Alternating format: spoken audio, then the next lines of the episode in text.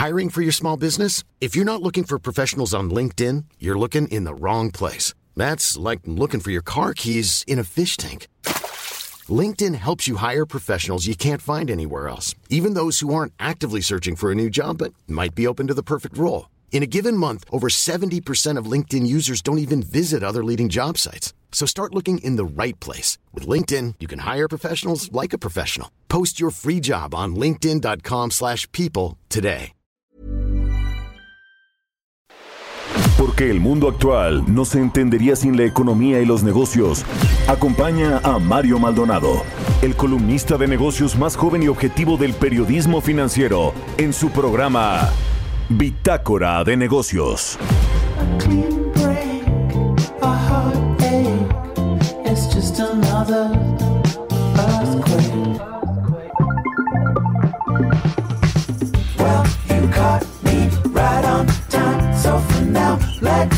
Enjoy the sunshine. Well, you caught me right on time. So now, let's enjoy the sunshine. Yeah, let's get it, let's get it all right. I see the one, I see the one I like, alright. Well, you caught me right on time. So for now, let's enjoy the sunshine.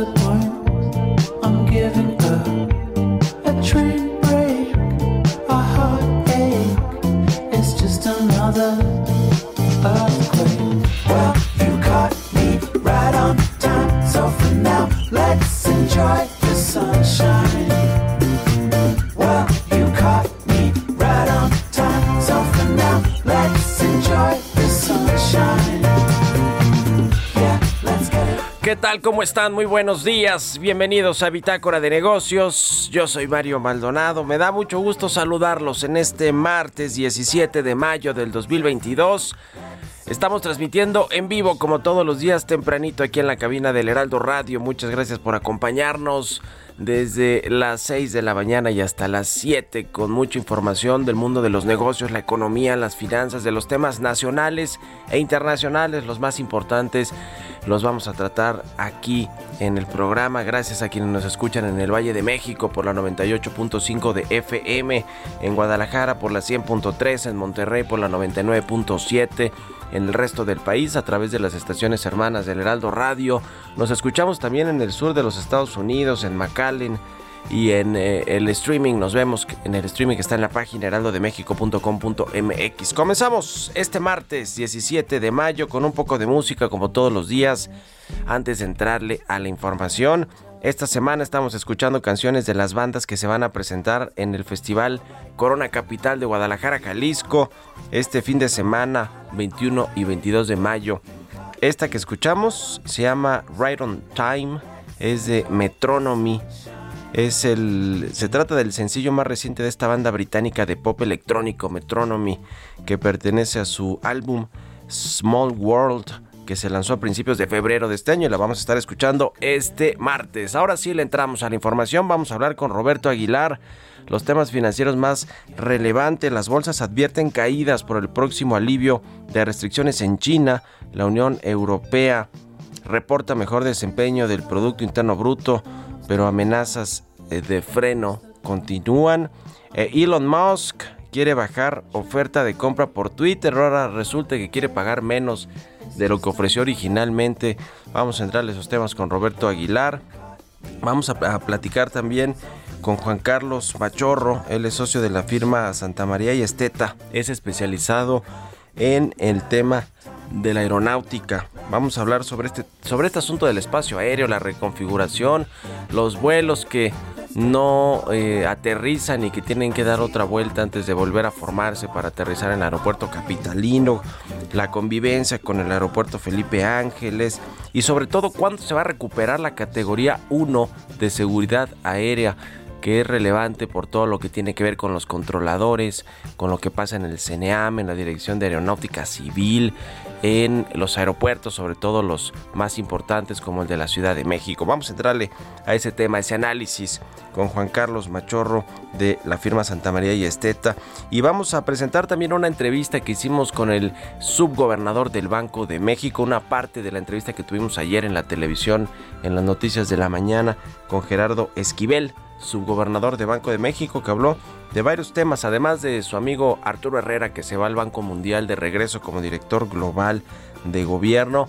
También la decisión de política monetaria del Banco Central la semana pasada, la, el, programa, el paquete de apoyos para reducir la inflación y la carestía que lanzó el gobierno federal. Lo de ayer, de este eh, tema de reducir aranceles a exportaciones de varios productos que venía incluido en este paquete, en este PASIC, de, en este paquete de medidas contra la inflación, pero ayer se publicó finalmente este decreto y, se, y, entró, y entra en vigor hoy, en teoría, para que las importaciones de productos eh, de la canasta básica pues no tengan arancel y no aumente su precio. Así que le vamos a entrar a estos temas, por supuesto, a lo de la NOM que publicó la Secretaría de Economía Tatiana Cloutier con respecto a los autos y que el presidente ayer dijo desconocerla y que no iba, que la va a revisar.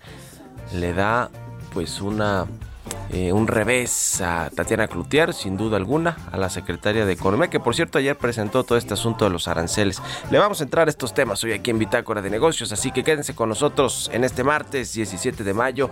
Vámonos con el resumen de las noticias más importantes para comenzar este día con Jesús Espinosa.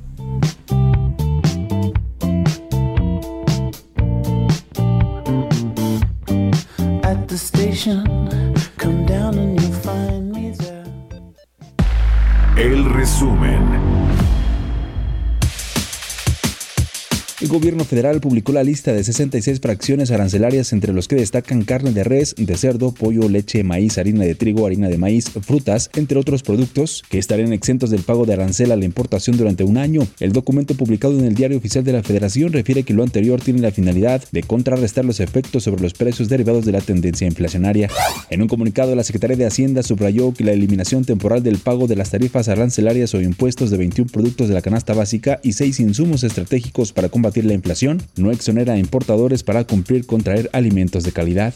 El secretario de Hacienda Rogelio Ramírez de la O detalló el aumento del 1% en la base salarial de maestros de educación pública y del 7.5% para los docentes que ganan menos de 20 mil pesos mensuales. Hay un incremento porcentual escalonado por encima de ese 3.5 y 1.8. Hay un incremento de 3, 2 y 1% escalonado para aquellos salarios menores a 20 mil pesos mensuales.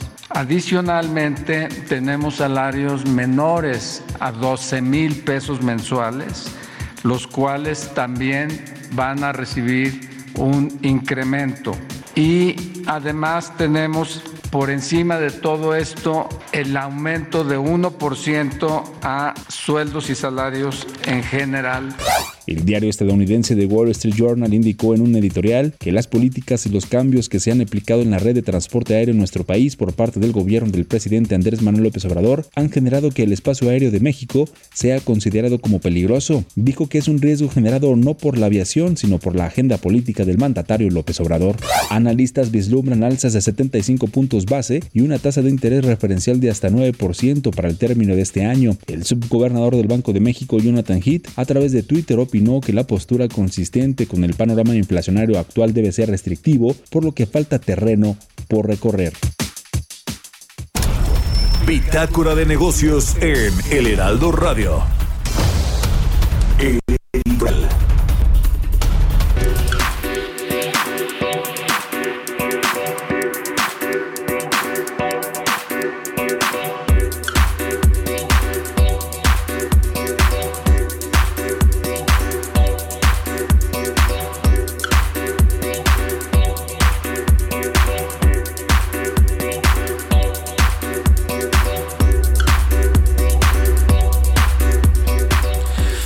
Escuchamos ayer el presidente Andrés Manuel López Obrador volvió a desautorizar a una integrante de su gabinete. Ahora a la secretaria de Economía Tatiana Cloutier le tocó. ¿Por qué? Pues por, eh, ahora sí que citando al presidente en otros temas y en dichos anteriores, por tener la arrogancia de sentirse libre como eh, jefa de esa cartera de la Secretaría de Economía y publicar en el diario oficial de la Federación esta NOM 236 para verificación físico-mecánica de los autos.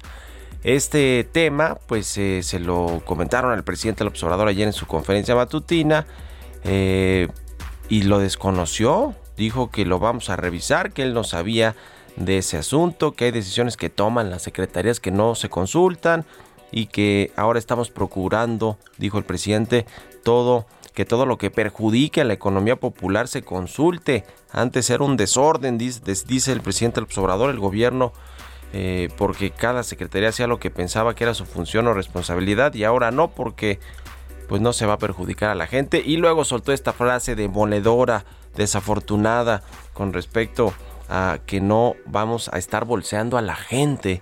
Así lo dijo en un claro mensaje regaño público a la secretaria Tatiana Cloutier, que bueno, pues a lo mejor cree que ya es tecnócrata que fue tocada por la tecnocracia, que no tiene esta sensibilidad social que tanto pues eh, a la que tanto elude el gobierno del presidente López Obrador. Sigue siendo una mala señal que el presidente quiera estar a cargo de absolutamente todo, aunque no conozca este asunto de, la, eh, de, de, esta norma 236 para la verificación de los autos, la verificación físico-mecánica. ¿Por qué?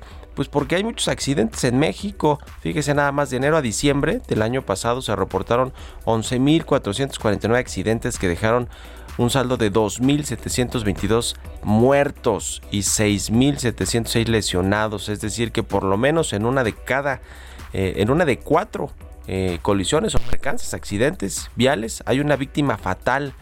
Así que ya todos los gobiernos están en esta línea de que los autos que se construyan sean más seguros, que eh, todo lo que tiene que ver con los sistemas viales públicos tengan estas normas de mayor seguridad y esto, esta norma 236 también apuntaba hacia allá, eh, hacia allá, hacia que pues eh, los autos que estén en las carreteras, en las calles, en cualquier lugar de, las, de la República Mexicana, pues sean más seguros. Simplemente eso, esa arrogancia de la seguridad que planteaba la Secretaría de Economía, su titular Tatiana Cloutier, pues fue fue recibida de esta manera por el presidente López Obrador por su política de no bolsear a la gente. Bueno, pues así están, así las cosas. ¿Ustedes qué opinan? Escríbanme en Twitter, arroba Mario Manji en la cuenta arroba Heraldo de México. Mario Maldonado en Bitácora de Negocios. ¿Y tú sabes cuáles son las alternativas al cigarro? En general existen dos grandes grupos, los vapeadores y los calentadores de tabaco. ¿Y cuál es la diferencia entre ambos? Es muy sencillo. Los vapeadores son unos dispositivos que calientan un líquido que puede o no contener nicotina para después convertirlo en un aerosol. Esta alternativa no contiene tabaco. Por otro lado, existen los calentadores como ICOS, que a diferencia de los vaporizadores, utilizan tabaco real. Estos productos calientan el tabaco en vez de quemarlo, entregando el sabor del tabaco sin humo.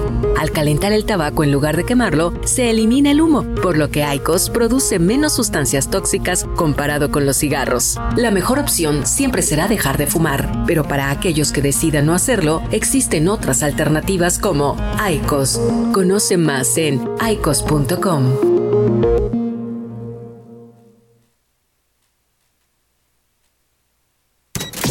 Economía y mercados. Roberto Aguilar ya está aquí en la cabina del Heraldo Radio. Mi querido Robert, buenos días. ¿Cómo estás, Mario? Muy buenos días. Me da mucho gusto hablar de ti y a todos nuestros amigos. Fíjate que me atoré un poquito porque estoy viendo que el tipo de cambio ya se regresó debajo de los 20 pesos. Está cotizando en estos momentos en 19.97. Con esto tenemos una apreciación mensual de 2.1% y en el año, Mario, una apreciación de 2.5% sin duda de regreso el peso fortachón. Bueno, también te comento que las bolsas asiáticas avanzaban, lideradas justamente por un salto en las principales empresas tecnológicas, a medida de que aumentan las esperanzas de que el gobierno modere un riguroso eh, pues esquema regulatorio sobre el sector tecnológico que ha implementado en los últimos meses y que pues ha provocado la caída de varias de las compañías tecnológicas de aquel país. La confianza del mercado también se vio reforzada por el hecho de que Shanghái haya alcanzado el esperado hito de tres días consecutivos sin nuevos casos de coronavirus eh, fuera de las zonas de cuarentena, lo que podría conducir al inicio del levantamiento de las restricciones programadas para el primero de junio. También las bolsas europeas y los futuros de los mercados estadounidenses revierten pérdidas de ayer y avanzan una fotografía totalmente distinta de lo que comentamos justamente el día de ayer. También una nota importante es que el crecimiento económico de la zona del euro fue más fuerte de lo estimado en el primer trimestre, según datos revisados que se publicaron hoy, y el empleo también aumentó, mostrando que la región se expandió a un sólido ritmo, igual que a finales del año pasado, a pesar de la guerra en Ucrania. La Oficina de Estadísticas de la Unión Europea dijo que el PIB de los 19 países que comparten el euro aumentó 0.3% en el periodo de enero-marzo con respecto al trimestre anterior y 5.1% cuando se mide con un año antes. La cifra fue apoyada en parte a la robusta demanda interna, pero el aumento de la inflación y el impacto de la guerra de Ucrania pues van a frenar el crecimiento a lo largo de este año. También Ayer la secretaria del Tesoro de Estados Unidos, Janet Yellen, pidió a los aliados de Estados Unidos que aumenten el apoyo financiero a Ucrania, afirmando que los fondos anunciados hasta ahora no serán suficientes para las necesidades de corto plazo de este país que lucha contra la invasión rusa. Fíjate que hay estimaciones que ha dado el propio presidente ucraniano y el Fondo Monetario Internacional que Ucrania requiere por lo menos 5 mil millones de dólares al mes para poder mantener y pues seguir eh, pues ahora sí ni siquiera creciendo porque se estima que va a caer más de la mitad el producto interno bruto de aquel país pero mantener muchos de los gastos relacionados con las cuestiones bélicas. Y bueno sigue la telenovela de Elon Musk porque ayer sugirió que podría tener como objetivo lograr un precio más bajo de Twitter diciendo que podría haber un número de cuentas falsas al menos cuatro veces mayor de lo que la compañía ha dicho. Y bueno esto lo ocasionó lo comentamos desde la semana pasada de que justamente este empresario pues pusiera en suspenso la compra o su oferta de 44 mil millones de dólares para comprar esta red social y él bueno pues estima que al menos 20% de los usuarios pues son eh, cuentas falsas contra las estimaciones oficiales justamente de Twitter que señalan que apenas es, 5% y también el presidente ejecutivo de Twitter tuiteó, que, eh, tuiteó ayer que las estimaciones internas de cuentas de spam en la plataforma de redes sociales en los últimos cuatro trimestres estaban muy por debajo del 5%. Sin embargo, pues esto se ha mantenido justamente desde 2013. La empresa mantiene esta estimación y bueno, dice que es complicado porque se tiene que utilizar información pública y privada para determinar si una cuenta es falsa o no. Y bueno, hoy Mario, los ojos de todo el mundo en esta situación, dos altos responsables de la inteligencia de defensa de Estados Unidos van a testificar hoy en el Capitolio sobre lo que el gobierno sabe de los objetos voladores no identificados en la primera audiencia pública del Congreso relativa a los ovnis en más de 50 años. Pues a ver qué nos dicen, porque al parecer hay más de 140 casos documentados justamente por eh, el ejército de Estados Unidos de estos fenómenos aéreos no identificados. Eh, bueno, desde 2004 se han registrado, te digo, más de 140 casos. Eh, y la frase del día de hoy, la gente subestima la importancia de unas pocas ideas simples. Las ideas simples realmente funcionan. Esto nos lo dijo en su momento Charlie Munger. Gracias, Robert. Nos vemos al ratito en la televisión. Al contrario, Mario, muy buenos días. Roberto Aguilar, síganlo en Twitter. Roberto AH. Vamos a otra cosa. Radar Económico.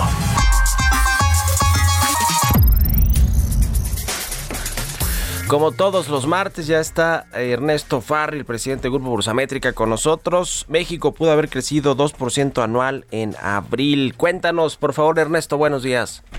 Claro que sí, muy buenos días, Mario. Buenos días a todos. Bueno, pues en base a la estimación oportuna del PIB y también el indicador oportuno de la actividad económica de INEGI, para marzo se está, se está estimando un crecimiento inferior al 1%, 0.7% anual. Con uno de nuestros indicadores oportunos, el que es más preciso, aunque sale después de los otros, el IBAM, en marzo estamos estimando 0.5% anual de crecimiento. Casi coincidimos ahí con INEGI. Pero es un crecimiento muy bajo después de, por ejemplo, un 2.8% de crecimiento anual de febrero. Eh, y bueno, pues ahora tenemos con nuestro indicador más oportuno, que es el IBEM, una primera estimación de crecimiento de la economía de abril. Las, los números son bastante buenos. Eh, sin embargo, estamos considerando un, un menor crecimiento al que arrojan originalmente los datos, porque pues eh, la explicación de por qué marzo está creciendo tan bajo es principalmente por un deterioro en el sector de la construcción. Y pues eso mismo estamos aplicando para abril y con eso tenemos una estimación de crecimiento del 2%. Te, te doy algunas cifras que apoyan que va a haber buen crecimiento en relativo ¿no? en abril. Primero, por ejemplo, las ventas de adelantadas es la cifra más sorprendente. Las ventas de las cadenas comerciales en abril, bajo tiendas comparables con el año anterior, crecieron 14.2%.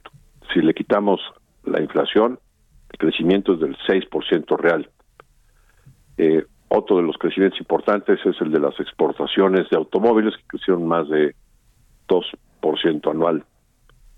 Eh, el conjunto de datos nos da buenos buenos rendimientos no o buenos crecimientos en, el conjunto de la economía el, próximo 19 de mayo el INEGI va a dar a conocer su indicador oportuno de la actividad económica donde dará una primera estimación de cuánto pudo haber crecido abril eh, pero pues las cifras sí pueden ser entre el 2 al 4% anual ¿eh? y con eso pues el segundo trimestre pues podría tener una reanimación contra un primer trimestre que por la cifra de, de marzo pues se estima tuvo un crecimiento alrededor del 1.7% anual. Sí. Pues eh, que vengan bueno, mejores datos, como ya nos decías, a partir de, de, abril, para que el pronóstico total al cierre del 2022 pues no sea tan bajo, más pegado al 1% que al 2%.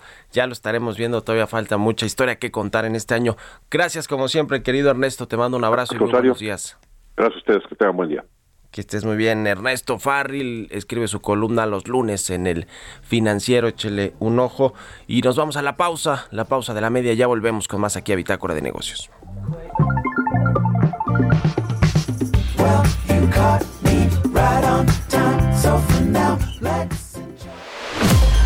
Continuamos en un momento con la información más relevante del mundo financiero en Bitácora de Negocios con Mario Maldonado. Regresamos. Estamos de vuelta en Bitácora de Negocios con Mario Maldonado.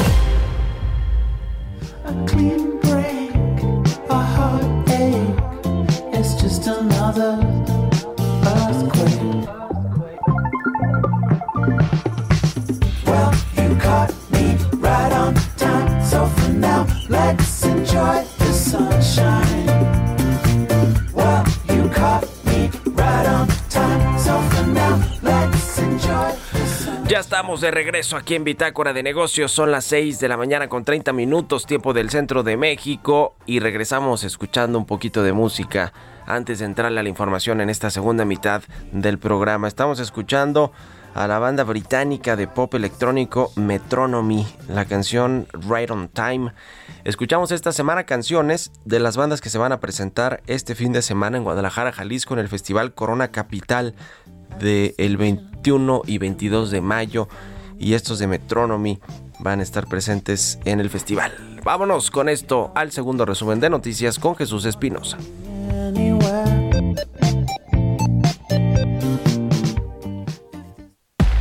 El resumen. Hiring for your small business? If you're not looking for professionals on LinkedIn, you're looking in the wrong place. That's like looking for your car keys in a fish tank. LinkedIn helps you hire professionals you can't find anywhere else, even those who aren't actively searching for a new job but might be open to the perfect role. In a given month, over 70% of LinkedIn users don't even visit other leading job sites. So start looking in the right place. With LinkedIn, you can hire professionals like a professional. Post your free job on linkedin.com/people slash people today.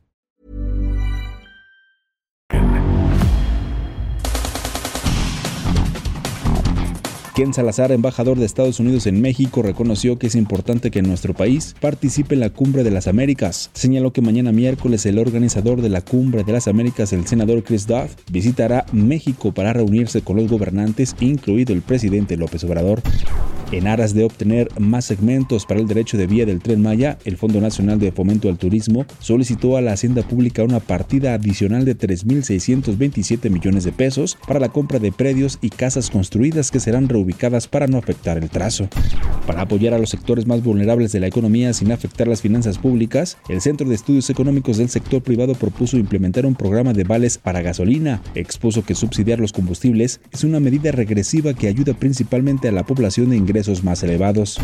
Financiera sustentable de la empresaria y diputada de Morena Patricia Armendaris fue sancionada por la Comisión Nacional Bancaria y de Valores por abrir cuentas de ahorros a través de medios electrónicos sin el permiso necesario. Bitácora de negocios en El Heraldo Radio. Y le decía que ayer en las noticias de la mañana hablamos con Gerardo Esquivel, subgobernador de Banco de México, sobre varios asuntos, empezando por la salida, por la el regreso de Arturo Herrera, su amigo, el exsecretario de Hacienda al Banco Mundial. También hablamos de política monetaria, inflación, de estos acuerdos con los empresarios para reducir los precios o para no aumentarlos, por lo menos en los próximos seis meses. De todo esto nos platicó un poco ayer Gerardo Esquivel. Escuchemos. Entrevista.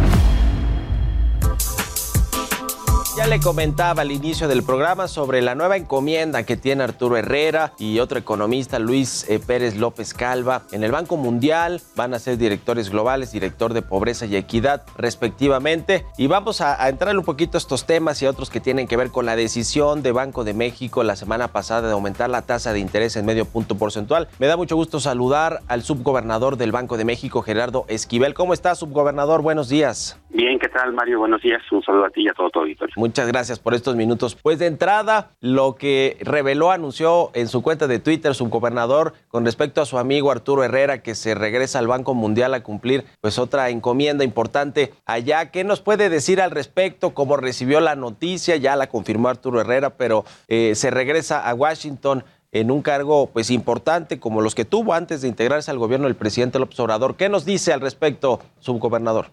Pues, pues nada, y en el Twitter, es una noticia que me dio mucho gusto recibir.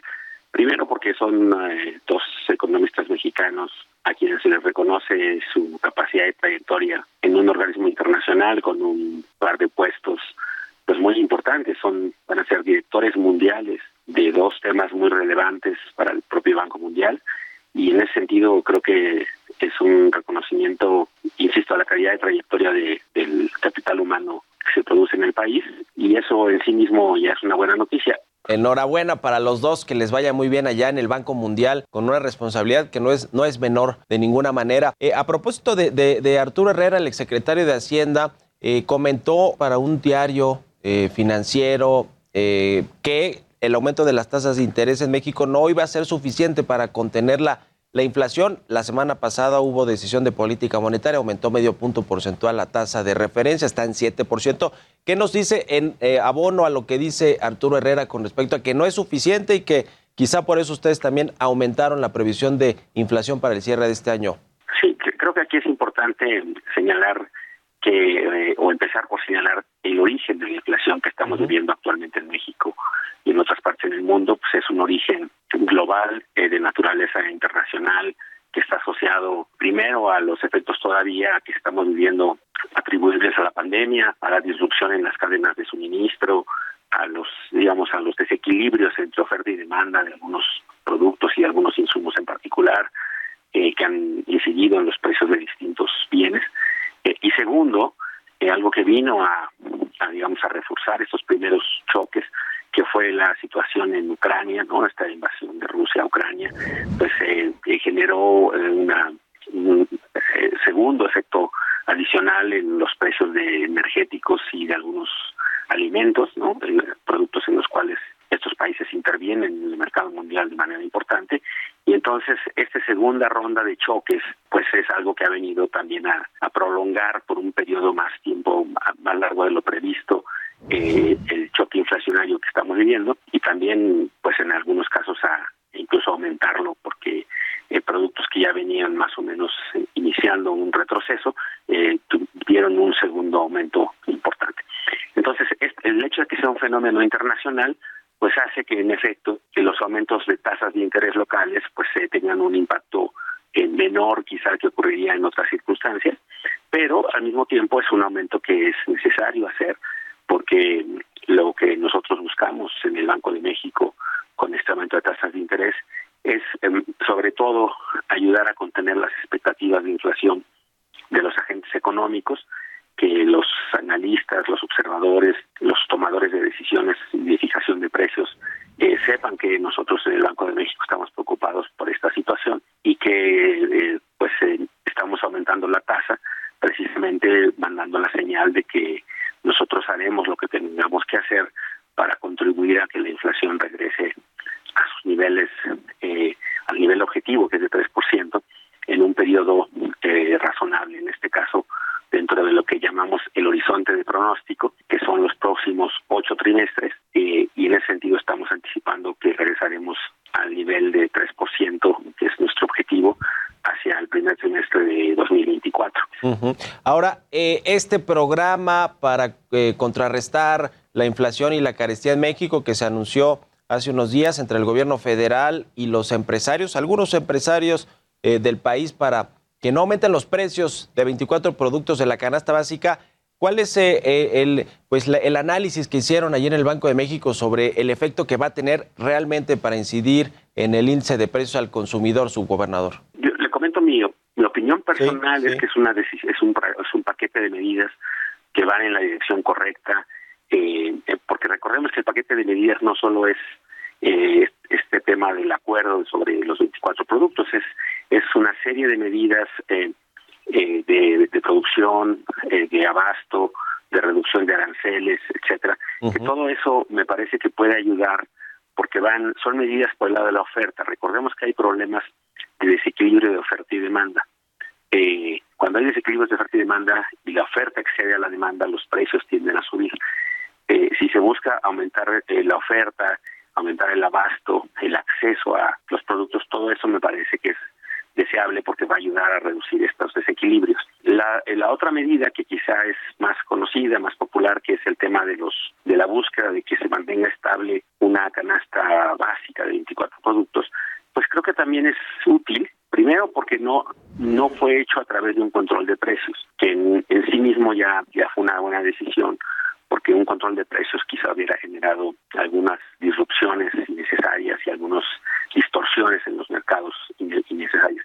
Pero como no fue así, sino es un es un acuerdo con, con diversos sectores para que con cierta flexibilidad ocurran los ajustes que tengan que ocurrir, puede ser deseable y bueno en el sentido de que tendrá un impacto en términos de favorecer el acceso a este grupo de productos a precios razonables para los consumidores y en particular para los consumidores de menores ingresos.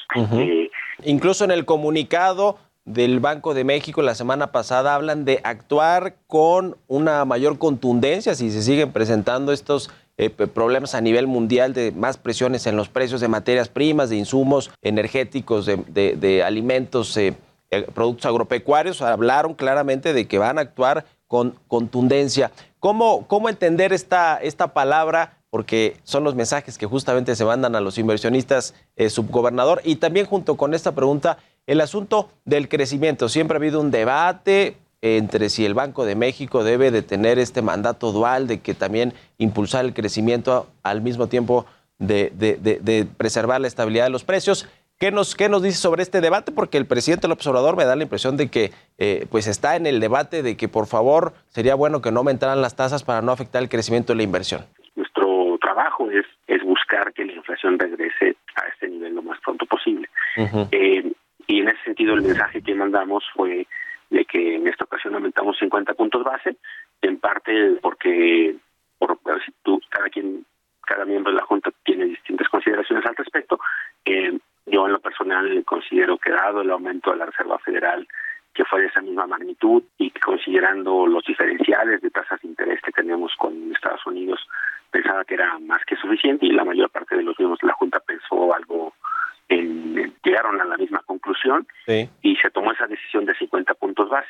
Pero ahí eh, hay, hay un miembro de la Junta, como tú sabes, que votó por un aumento mayor, sí, 75, puntos, base, y, uh, y eso pues es parte de la pluralidad de la composición de un órgano colegiado como la Junta de Gobierno, y en ese sentido pues eh, quisimos decir que pues que es algo que también puede estar en la mesa, una discusión de esa magnitud sin que sea un compromiso de que lo vamos a, ni, a discutir ni a tomar esa decisión, simplemente decir una esa es una posibilidad más y dependerá de la evolución de ciertos factores y de cómo estemos viendo que esta que estas de aquí a la nuestra próxima decisión que es el próximo mes cómo evolucionan los indicadores que monitoreamos con toda regularidad y en función de eso eh, tomaremos esa, esa, decisión, pero justo nuestro objetivo era mandar esa señal y que los agentes económicos estuvieran conscientes de que por nuestra parte eh, tenemos eh, todo el compromiso de, de buscar regresar a, a la, al objetivo eh, lo más pronto posible. Uh -huh.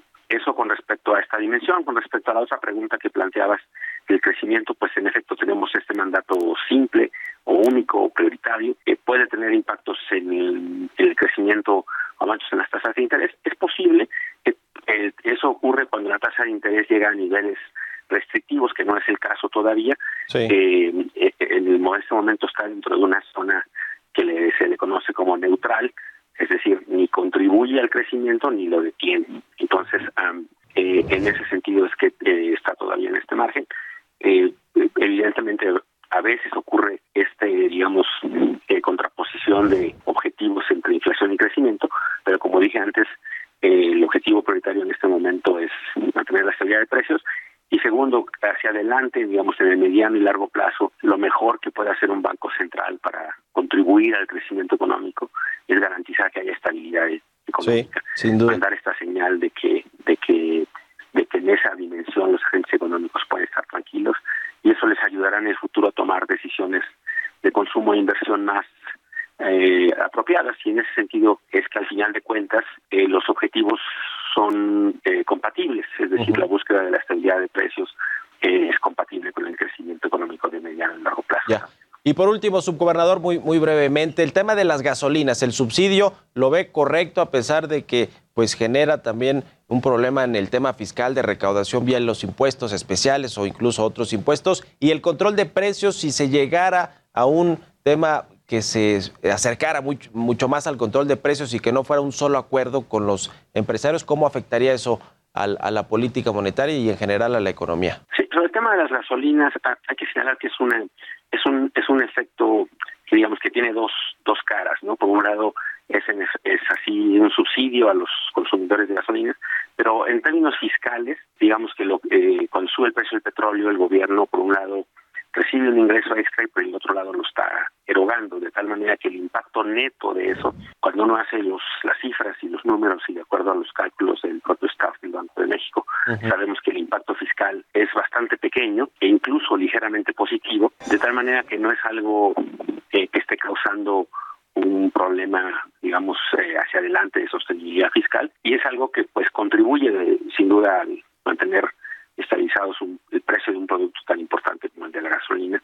Y eso, de hecho, explica por qué razón la inflación en México es incluso más baja que más baja, en un sí. país como Estados Unidos. No sería deseable que se mantenga necesariamente por un periodo muy prolongado, pero um, por el momento, en la medida en la que pueda ser una cuestión transitoria, que pues puede ser porque recordemos que está asociado al conflicto bélico en, en Rusia y Ucrania, entonces um, eh, es posible que pueda sostenerse por un tiempo, insisto, eh, razonable y que en ese sentido esté contribuyendo por esta vía sin generar un riesgo fiscal significativo.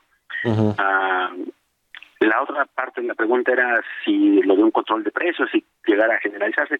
Eso creo que no, pues eh, ya salió un poco de la discusión, ya con el paquete de medidas que se anunciaron. Creo que como ya mencioné, eh, van en la dirección correcta y pueden tener efectos positivos en términos de abasto y de acceso a una canasta de productos básicos por parte de los consumidores mexicanos, sobre todo los de menores ingresos, y creo que en ese sentido pues es un elemento adicional en el combate a la inflación, en donde creo que están coincidiendo los objetivos e intereses de las distintas autoridades. Creo que cada quien en el ámbito de sus responsabilidades pues eh, está tomando acciones que buscan contener la inflación y mitigar sus efectos negativos también. Ya, pues le agradezco mucho estos minutos, subgobernador Gerardo Esquivel, subgobernador de Banco de México. Gracias y muy buenos días. Eh, al contrario, muchas gracias por la invitación. Hasta luego, María. Y un abrazo. Nuevamente. Hasta luego.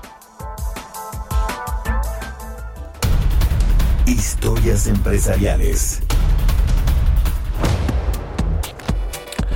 El metaverso, este pues universo virtual al que eh, Facebook anunció que va hacia allá, de hecho se cambió el nombre, se llama Meta. Un estudio realizado en los Estados Unidos reveló que este metaverso podría añadir 3 billones de dólares a la economía global en 10 años. Vamos a escuchar esta pieza que preparó nuestra compañera Giovanna Torres.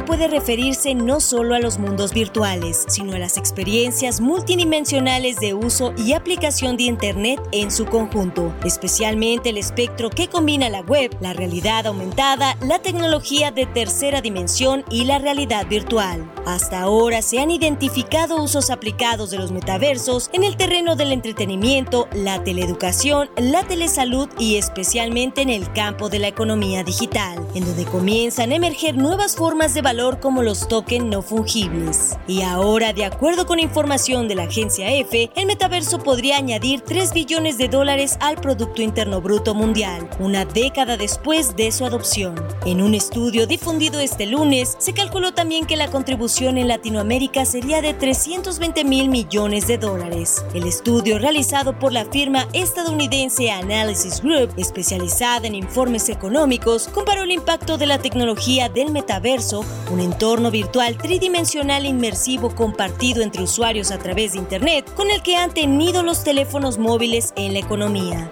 Esta tecnología podría añadir un crecimiento del 2.8% a la economía mundial, lo que supone que si empezara este año, para 2031 la contribución ascendería a 3 billones de dólares. En Estados Unidos, la economía añadiría 560 mil millones de dólares, mientras que en Europa la cifra ascendería a 360 60 mil millones de dólares.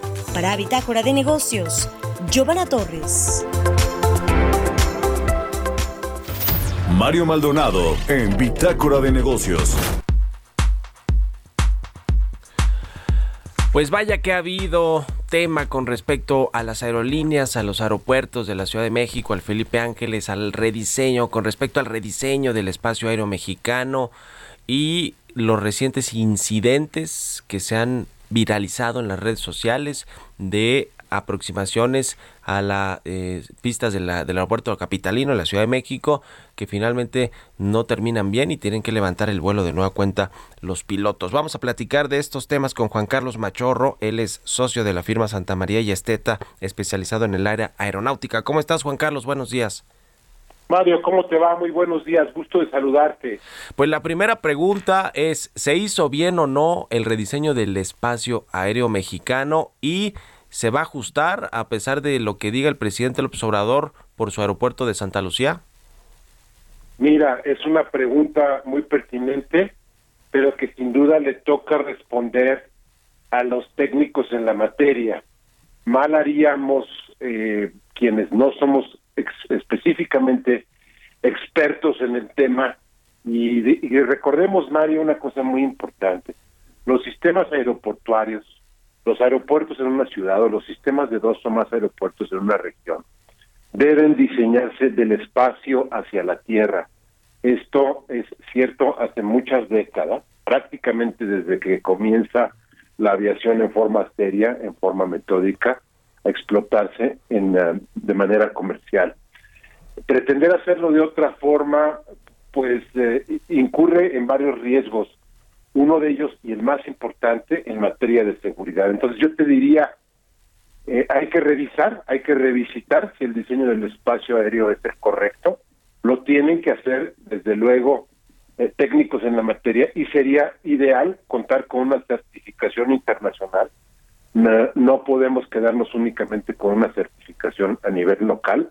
Recordemos ya que Mitre hace algunos años, reconocida ah, en materia internacional en el tema de la aviación y desde luego de la operación de aeródromos en forma conjunta, ya había señalado muy claramente que el entonces aeródromo de Santa Lucía operando conjuntamente con Benito Juárez no era una alternativa conveniente y de manera muy contundente que la única alternativa viable y sobre todo de largo plazo que le daría a los mexicanos un aeropuerto durante todo el siglo XXI era Texcoco.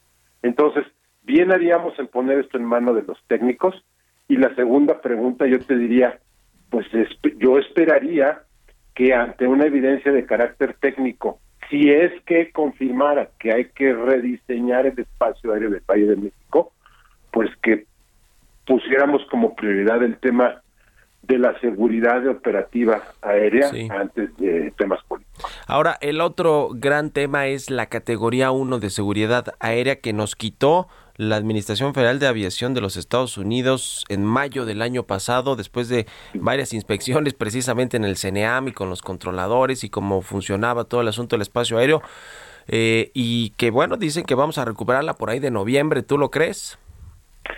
Mira, sería desde luego deseable, pero a partir de que efectivamente las áreas de oportunidad que fueron detectados por la FAA sean oportuna y debidamente atendidas. Recordemos, Mario, que una de ellas tenía que ver con la capacidad real de respuesta, de gestión, eh, de operación técnica, de desempeño de las autoridades mexicanas, porque recordemos que quien está degradado a categoría 2 no es el sector de la aviación, es la autoridad mexicana en materia de aviación. Y no es la primera vez que ocurre. Ya en el sexenio del presidente Calderón esto había ocurrido, le tomó a la autoridad en ese entonces cinco meses, pero inyectando recursos, aumentando presupuestos, eh, revisitando también la nómina de CNEAM, de DGAC, entonces hoy AFAC, y la manera de contratar. Recordemos este plan de carrera tan olvidado y tan vilipendiado en esta administración. Entonces, las cosas tienen un costo, estimado Mario. Yo veo poco probable que para noviembre hayamos recuperado la categoría 2, pero insisto, es desde luego deseable. A nadie le gusta que nuestra autoridad sea degradada, pero para ello hay que invertir recursos, hay que invertir tiempo y sobre todo hay que privilegiar el pensamiento técnico y el pensamiento científico sobre temas de carácter político, Mario. Y, ha- y hay que empezar por eliminar estos incidentes que se viralizan en las redes sociales y que pues no nos hacen una buena publicidad, sobre todo en Estados Unidos, para que se pueda recuperar esta categoría. En fin, en fin, vamos a retomar este en los próximos días la, la comunicación, si nos permites, eh, Juan Carlos, se Por nos acabó el programa eh, ahorita y nos cae la guillotina, pero te agradezco estos minutos para el Heraldo Radio. Muchas gracias y buen día. Yo soy a tus órdenes. Buen día a todos. Hasta luego. Hasta luego. Con esto nos despedimos. Gracias por habernos acompañado este martes aquí en el programa. Se quedan en las frecuencias del Heraldo Radio con Sergio Sarmiento y Lupita Juárez. Nosotros nos vamos a la televisión, a las noticias de la mañana del Heraldo Televisión. Y nos escuchamos aquí mañana tempranito en punto de las seis. Muy buenos días.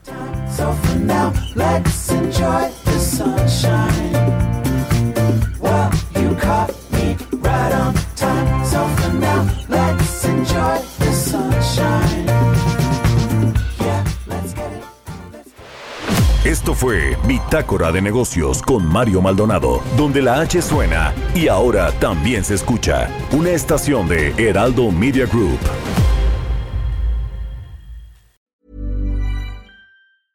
Mom deserves the best, and there's no better place to shop for Mother's Day than Whole Foods Market. They're your destination for unbeatable savings, from premium gifts to show-stopping flowers and irresistible desserts. Start by saving 33% with Prime on all body care and candles. Then get a 15-stem bunch of tulips for just $9.99 each with Prime. Round out Mom's menu with festive rosé, irresistible berry chantilly cake, and more special treats. Come celebrate Mother's Day at Whole Foods Market.